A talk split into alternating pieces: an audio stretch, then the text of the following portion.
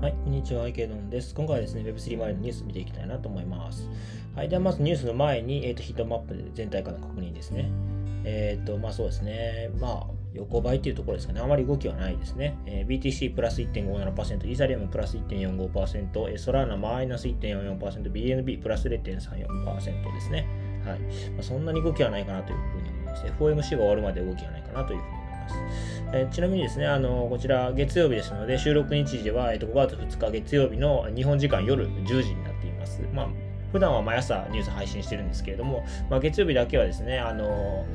まあ、日本時間の月曜夜、えー、アメリカ時間の朝にならないとあまりニュースが出てこないということで、月曜日だけこの時間にニュースを配信しています。はい、ではニュースの方に参りたいなと思うんですけれども、まず1つ目ですね。えっ、ー、と、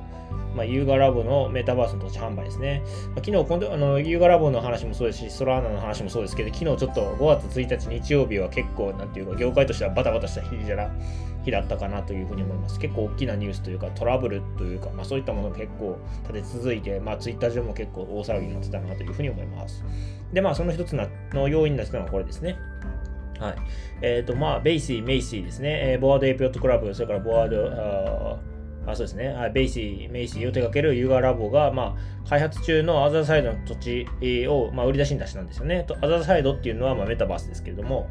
まあ、売り土地を売りに出して、えー、まあ、結果として販売総額は370億円ということですね。だから1日で370億円の売り上げが上がったということだと思うんですけども。で、えっと、今回のこの仮想土地の売買に伴うイーサリアムネットワークの手数料、まあ、ガス代と言いますけれども、こちらが24時間で1億7600万ドル、日本円で229億円に出したということですね。まあ、これどういうことかっていうと、このあのメタバースのこの土地、アザーサイドの土地を買うためにみんなこう、ある一定の時間に一斉にこうトランザクションをかけに行ったんですよね。まあ、それがゆえにですね、みんな自分のトランザクションを早く通したいがゆえにですね、ガス代を上げて上げて上げて、こう、釣り上げていく、みんな釣り上げていく形で、こう、どんどんどんどん手数料上がってたっていう感じだと思うんですよね。まあ、なんかイーサリアムの悪いところがこう如実に出たような感じかなというふうに思いますね。やっぱりこう、なんかある一定時刻になんか一定のこう、トランザクションが集中するような状況になると、やっぱり、ただでさえ高いガス代がですね、イーサリアムの場合はもう本当に釣り上がっていってしまうので、しかもやっぱり、その、なんですかね、スケーラビリティというか、まあその、許容量がやっぱり小さいですよね、イーサリアム。TPS で多分20いかないぐらいだったと思うので、まあ、やっぱり全然処理能力が全然追いついてないなっていう感じがします。やっぱりまあそのイーサリアムに載ってるコンテンツアプリケーションは、まあ、結構まあこのアザーサイドだったりとかいろんなこう、まあ、アクシーだったりとかあの結構魅力的なコンテンツ載ってるかなというふうに思うんですけれどもやっぱりネットワーク側ですねイーサリアムネットワーク側の処理能力がやっぱ全然足りないなというふうに、まあ、改めて思いました。まあ、あの今後、シャーディングとか、まあ、いろんなあのイーサリアムのアップグレード予定されてますし、まあ、レイヤー2もまあ、これから普及していくと思うので、まあ、徐々に解消される方向には行くかなと思うんですけれども、まあ、この辺りの問題どういうふうに解決するのかっていうのはちょっとまあ見ものかなというふうに思いましたね。はい。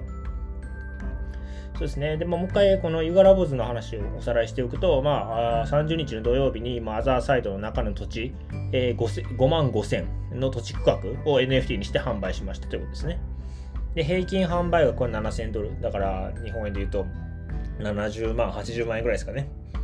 はい。で、まあ、こちらの取引は全部エイプコイン、エイプ、あの、ティッカーで言うと APE ですね。まあ、こちらで取引がされましたということですね。で、今回のこのガス代の高騰、まあ、事件に対して、ユーガラボズは、まあ、謝罪文を公開ということで、過去最大規模の NFT 発行となったことから実際に費やされたガスガス代は予想を大幅に超える結果となったとコメントしているということで、まあ、やっぱりこのガス代の問題がやっぱりまた大きくクローズアップされてくる形になるかなというふうに思いますね。まあ、ここがやっぱり問題になってくると、まあ、レイヤー2の重要性が説かれたりとか、あとは他のレイヤー1で、例えば処理能力がすごく上がってるもの、例えばニアとか、シャーディング使って TPS が確か10万ぐらいだったと思うんですけども、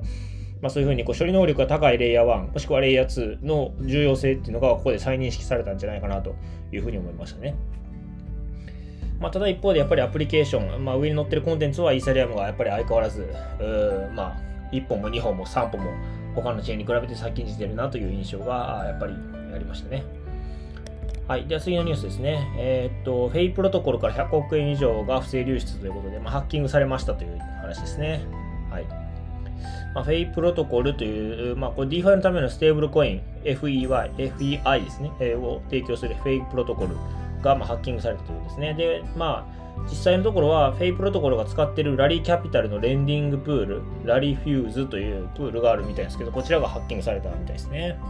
はいまあ、私はあのエンジニアではないので、まあ、そこまで詳しいわけではないんですけれども、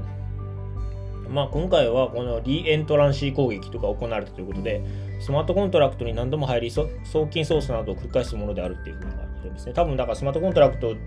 実行して、そのファイナリティ、最後はあの、えー、確定するまでの間にこう何度か、まあ、リエントラシーっていうぐらいなんで、何度もそのスマートコントラクトになんか操作かけて、まあ、あの送金操作をするんだと、まあ、勝手に想像してるんですけれども、まあ、今回はこのハッカーはリエントラシー攻撃によりフェイプロトコルの設計上の欠陥を利用し資産を借りながらそのために預けた担保を引き出すことに成功したということで借りるために差し出した担保を引き出すというあのとんでもない資産を借りてそのために預けた担保をこのハッキングによって引き出したんですね。ということは無駄あの何無償でこの資産を借りた借りたっていうかもう完全に借りパクした形になったってことですよね。はいまあ、やっぱりまだセキュリティの問題っていうのは結構うん、まだ根深い問題かなというふうに思いますし、まあ、こういうニュースを見ると、見るにつけてですね、やっぱりあのコードの監査とかする、スマートコントラクトの監査をする企業の、まあ、需要、その監査の需要っていうのは上がってくるだろうなというふうに思いますね。まあ、そういうところに投資してみるのも結構、今の段階だと結構面白いかもしれません。まあ、なので、こう業界として発展していくのはまあ間違いないですし、まあ、そのハッキングっていうのもこれから増えていく、まあ、規模も大きくなってくるっていうことはまあほぼ間違いないと思うので、この辺のセキュリティっていうところも投資としてはちょっと目の付けどころとしては面白いかもしれません。はい、では次のニュースですね。えっと、ソラーナのブロックチェーンが一時クラッシュしましたという話ですね。これ昨日大騒ぎになってましたね、ツイッターでね。はい。えっと、ソラーナのメインネットですね。こちらが一時稼働停止状態になりましたと。で、7時間後にま復旧したということですね。で、まあ、ソラーナって前もあったんですよね。今年の確か、なんか1月ぐらいにもあったような気がしますし、昨年の9月か10月かなんかそのぐらいにもあったと思うんですよね。結構なんかあの、何ヶ月かに1回止まってますよね、ソラーナね。はい。で、まあ、今回の原因はですね、これですね、毎秒400万を超える膨大な量のトランザクションがネットワークに殺到した結果、バリデータによるコンセンサスが得られなかったと報告ってことですね。ソラーナの TPS、ちょっとあの、正確には覚えてないですけど、確か数千円ぐらいだと思うんですよね。それに対して400万が、数千しか処理できないのに400万が殺到したわけですから、まあもちろん あの処理しきれないですよねということですね。はい。で、えっと、まあ、ソラナ基盤の NFT、OK ベアーズの人気化とフロアプライスの高騰に伴い、NFT をミントするためのボット活動を劇的に活性化した影響との見方が強いということで、そうですね、ソラナなんか結構ボットの活動が活発ですよね。前もボットの影響だったと思うんですよね。はい。で、まあ、このソラナチェーンの停止により、まあ、あのステップンでソルとか GMT とかの送金機能が停止するなど、まあ、広範な影響を及ぼしたということで、まあ、私のこの配信を聞きられている中でも影響を受けた方いらっしゃるんじゃないかなと思いますね。まあ、私自身はたまたまあのこの日にはソラーナ使ってなかったので、あの全く影響なかったんですけれども、まあ、ツイッターみあの、はい、見てたらおみんな大騒ぎしてるんで何すごいことが起こってるなと思いながら、はたから見てたんですけれども、はい。ということで、やっぱりこうソラーナもですね、まあ、やっぱりコンテンツ結構人気が、アプリケーション結構人気があって、で、あと、ボットは結構ものすごい数、仕組ま、あの、なんていうんですかね、仕込まれてると思うんですよね。だから何かしら動きがあった時に、今回だとフロアプライスの上昇ですかね。NFT の。まあ、そういう時があった時に、ボットでこう自動でトランザクションが走るような感じになるんですよね。そうなると、ネットワークの処理量を超えたトランザクションが一気に押し寄せてくるということで、うんまあ、やっぱりこれもどうしてどうしてもやっぱりこうスケーラビリティ、処理能力が足りないんじゃないかなというのが私個人的な意見ですね。まあ、今の金融の世界でもそうだと思うんですけど、ある一定の条件を満たしたらこう自動であの株式を売ったり買ったりするっていう、まあ、アルゴリズムの取引ってやってますよね。それと同じことがやっぱりこのブロックチェーンの世界でも、そら、まあ、今回はソラなんでしたけど、多分これからどんどんどんどんそういう風になっていくと思うんですよね。そうなるとですね、やっぱ1秒間に数千しか処理できない TPS っていうのはやっぱり心もとないと思うんですね。だからまあ、ソラーナ、うん、まあ、もっと TPS が速いニアとか、